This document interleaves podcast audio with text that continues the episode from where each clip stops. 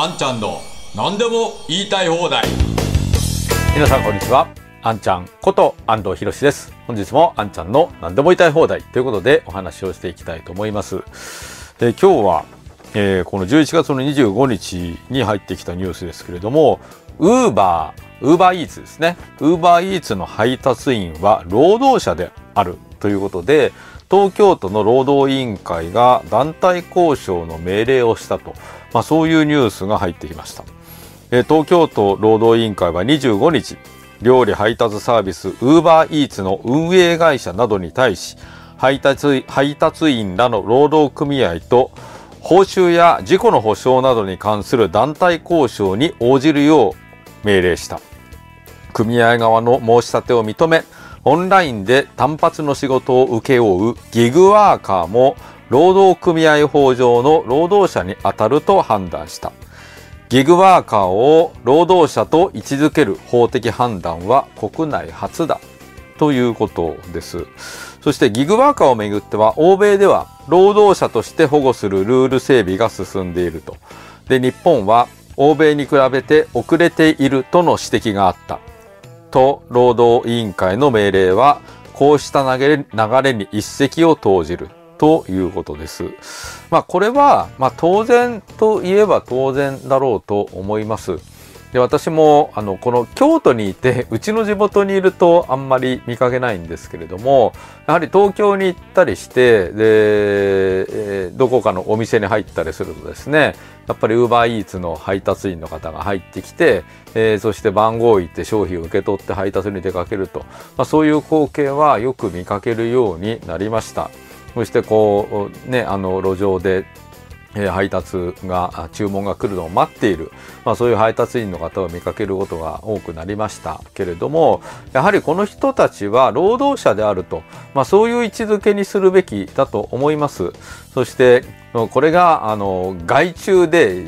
あの独立したあ事業主なのだと、まあ、そういう位置づけを今まではあこのしていたわけですけれどもそれは許さないよということになりそうで、まあ、これはあのいい方向に改善されてるんじゃないかなと思います。で企業側があこれを外注化をしたいというのはこの人たちは外注員なのだと自分たちの雇用者じゃないのだというのは企業にとってはものすごい大きなメリットがあるんですよね。一つは消費税ですよ。消費税で、えーこの人たちを雇用にしちゃうと従業員にしちゃうとこの人たちに対する給料支払いをしても消費税の仕入れ税額控除というものが認められない。仕入れ税額控除っていうと難しいかもしれないけれども要するに消費税法上は経費として認められないということになります。なのでえー人件費じゃなくってできるだけ外注費という形にしたいというのが一つ。それからあ社会保険料の支払いもしなくてはならなくなります、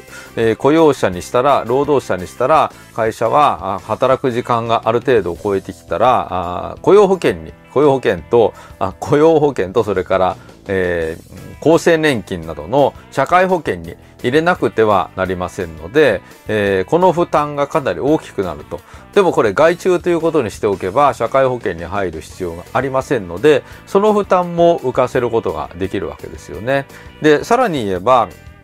えーここでも出てるような配達の途中で事故が起きた時の保証、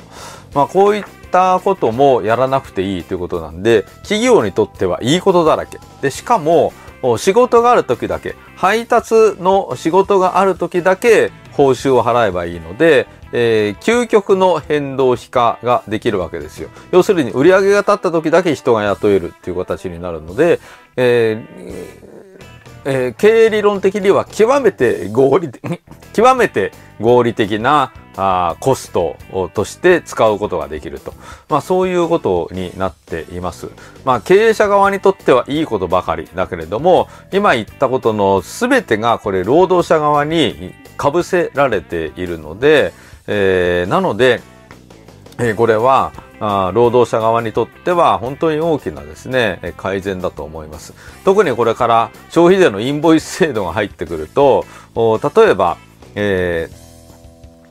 このウーバーイーツで労働して、え年間200万とか300万ぐらいしか稼げないような人でも消費税の課税事業者になれみたいな話になって、え、そして、え、課税事業者の登録をしてただでさえ所得が少ないのにそこからまた消費税払わなきゃいけないみたいなことになって踏んだり蹴ったりと。まあ、そういう状況が予想されたわけですよね。で、このように、えー、ウーバーイーツの労働者は、配達員は労働者であると、まあ、そういう判断をされるとやはりこの所得区分も今まで例えば個人でやってる人は事業所得とか雑所得でやっていたものがこれ給与所得ということに変わってくるので、えー、この所得税の確定申告の手法も変わってくると、まあ、そういうことになります。で、まあ、そうなってくるとじゃあこのウーバーイーツをやってる時の経費はどうなるんだと。まあそういう話も実は出てくるんですね。で、え事業所得とか雑所得だと、このウーバーイーツをやりました。で、例えばバイクとかで行っていたら、バイクの燃料費は当然必要経費になるわけだけれども、これ、労働者ということになって、給与ということになると、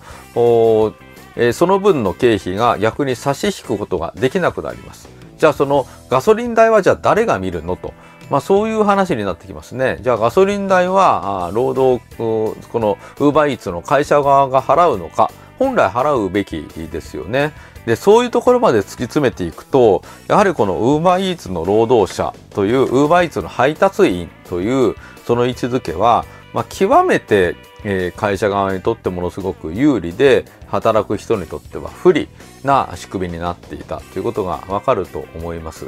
まあこれをきっかけにですね、えー、労働者保護の法整備をしていくべきだと思いますし、えーこういったあとにかく会社側が有利に有利になるようなそういう仕組みを考えて、えー、このウーバーイーツの配達員という制度ができてると思いますけれども 経営者側ばかりが有利になるんではなくて働く人が安心して働けてそしてまともな給料がもらえると。まあ、そういう環境を整えていくのがやはり政治の仕事だと思うんですね。まあ、こういうニュースをきっかけに、えー、このウーバーイーツの配達員だけじゃなくて最近こういったあギグワーカーと言われる人が本当に増えてきましたけれども本当は例えば一箇所できちんと仕事をして、えー、そこでまともな給料がもらえるようなまあ、そういった雇用環境を整えるってことが大事だと思いますし、まあ、副業とかでやってる人も多いと思いますけれどもこういう副業なんかやらずに済むような、え、そういった環境を整えることまずこれが大事だと思いますので、まあ、そういった、えー、雇用環境の整備と合わせてですねえー、このウーバーイーツ配達員の皆さんみたいな人たちを保護すると、まあ、そういう法整備も進めていただきたいと思います。はい、ということで本日もご覧くださいましてありがとうございました。ぜひ皆さんチャンネル登録と高評価をよろしくお願いいたします。それではあんちゃんの何でも言いたい放題また次回お会いいたしましょう。ありがとうございました。